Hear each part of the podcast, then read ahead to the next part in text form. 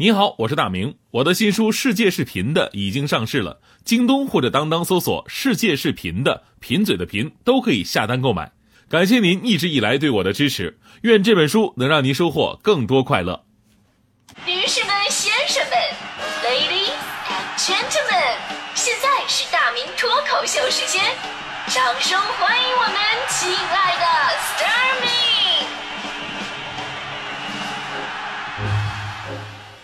好，欢迎各位来到今天的大明脱口秀，我是大明啊。今天呢是全国土地日，所以说咱们聊的话题呢也跟土地有关系。如果给您一个院子，您会用来干点什么？其实我会发现吧，这还真的是一个轮回的情节。为什么这么讲呢？就是咱们以前住平房的时候吧，家里边一直想住什么高楼大厦，觉得呃视野好啊。但是呢，住了几十年的楼房之后，现在每个人还有一个关于院子的梦想了。我记得小的时候呢。我爷爷家是有院子的，所以那会儿我们有地方可以到处撒欢去玩而且正是因为有了院子，干什么事儿很方便，对吧？比方说你晒被子，你施展得开呀。你现在不行，现在家里边别扭很多。我记得我妈来北京看我啊，床上特别的凌乱，我妈就说了：“你北京天气这么好，赶紧把你的被子晒一晒呀。”我说：“好吧。”然后呢，给被子拍了一张照片，发到了朋友圈上。晒了吗？晒了，晒哪儿了？朋友圈啊。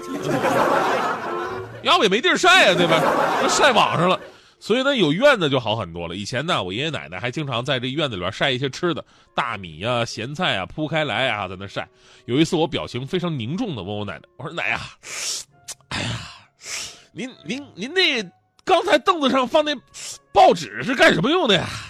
我奶说了：“啊，你说那几张报纸啊，那晒辣椒用的呀？怎么了？”我强忍着眉头说：“哎呀，就没事啊。”我刚才吧，我就是用它上了个厕所。呃，这种感觉多年以后，只有吃过重庆火锅才能回忆起来。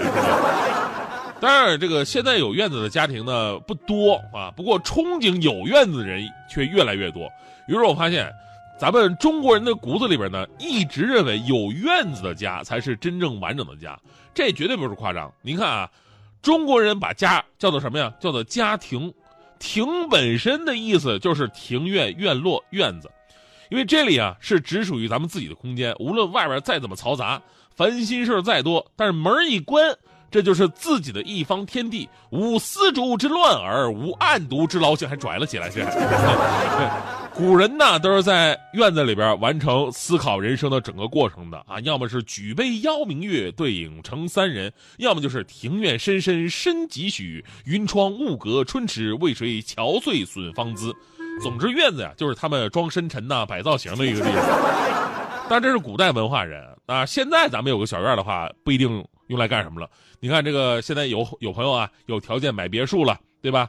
也有朋友在这个京郊，有的朋友在自己家里边弄了一个小院子，或者说一层带个小院的房子。大家伙利用方式都不一样。年轻人啊，假山流水，秋千躺椅。那上了年纪的朋友一看，哎呀，你这不是浪费资源吗？这么好的院子必须种菜呀，什么豆角啊、茄子呀、丝瓜、葡萄，不仅实用而且健康。我看过好多那种就是看起来非常高大上、高端的小区，进去之后就有种进了菜地的感觉，甚至还有好几家在那养鸡啊。于是呢，我会突然恍惚，这到底是别墅区还是农家乐啊？这是。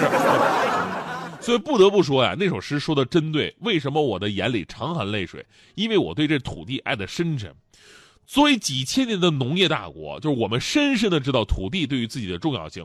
而中国人民最强大的天赋之一，就是种菜。这是这之前有人对比过，说这个在美国哈，如果有一片带院子的房子里边，就怎么能够分辨哪个房子是美国当地人的，哪个是华人的？其实很简单，看院子就知道。美国当地人啊，他们都这个种花种草，而华人呢都种菜。而且咱们华人非常不屑美国人种花的这种做法，因为只要菜种的有经验，那菜本身开出的花也非常漂亮，一举多得，是吧？去年的美国有家网站发布了一个几分钟的视频，叫做《都市菜园子》，介绍了一帮在耶鲁大学里边种菜的中国人。他们啊，其实都是耶鲁大学里边中国留学生的家长，是跟着孩子到美国去陪读了。他们眼看着耶鲁大学里边有一片荒地，心想：我天哪，暴殄天物啊，对吧？要不咱们种点菜吧？说干就干。没过多久，这片荒地就成了菜园子，看得美国人民目瞪口呆，因为里边好多蔬菜他们没见过。Oh, oh my God! Oh, what, what, what's this? Oh, oh yeah, oh, this is 韭菜，韭菜。this 韭菜，Oh yeah，韭菜。This is good for man, yeah 这对美国人民呢，绝对是一个正能量的影响。就是得知此事的耶鲁大学当即表示支持，而且专门给这帮家长提供了堆肥，让蔬菜长得更好。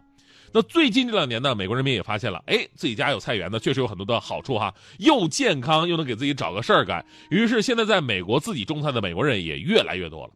所以咱们中国人呢，在种菜这方面绝对是有天赋的。呃，我给大家讲个典故哈，大家伙一定听过那个古代的西方船员在航海的过程当中，就因为船上没有蔬菜，补充不了维生素 C，经常得坏血病的故事是吧？但是呢，咱们中国船员很少得这个病。郑和下西洋是吧？行船那么久都没得这个病，为什么？因为咱们可以在船上自己种菜，上船之前准备大量的豆类，想吃菜了很简单的，拿水一泡豆芽。大伙也知道，非洲啊相对来说比较贫困，大多数人呢常年挣扎在温饱线上。有个小故事，就当我们援助非洲的维和部队到达非洲的时候呢，发现这个非洲的土地啊到处都空着。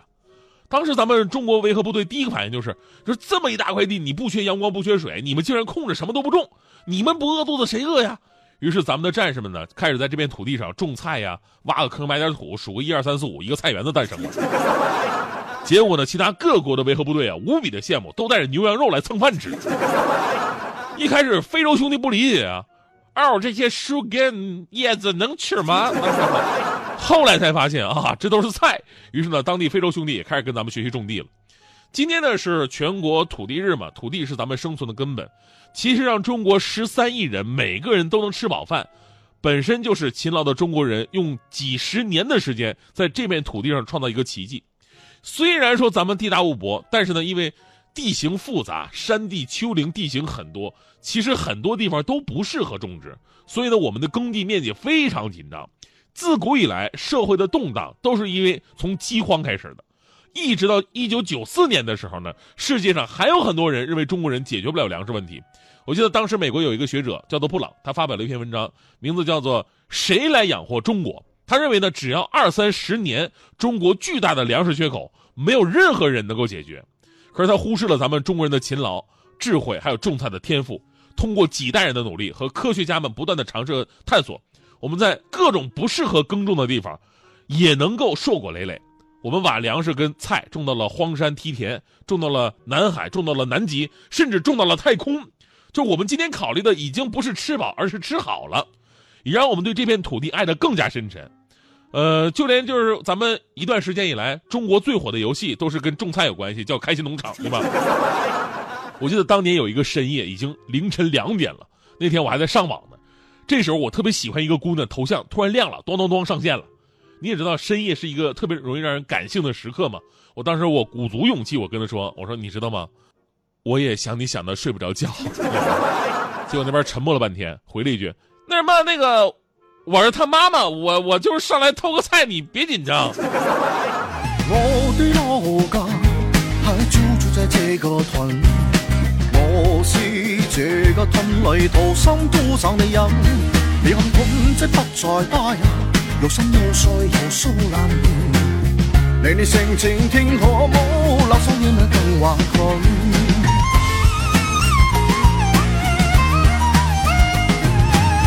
曾在里面发生过许多许多的事，回想起那是特别的感。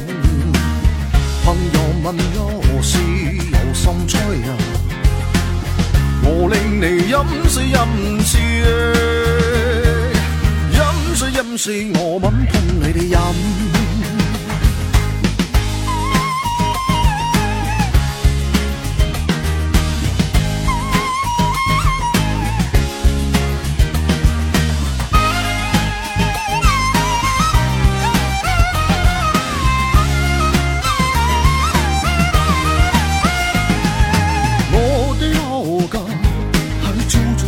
个吞，我是这个吞里桃心都就未忍，你看痛则不再打扰，肉身又衰又疏懒。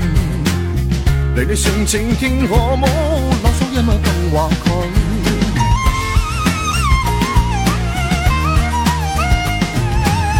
短暂里面发生过许多许多的事，回想起那是特别的感。朋友问我是有心吹啊，我令你饮水饮水，饮水饮水我吻吞。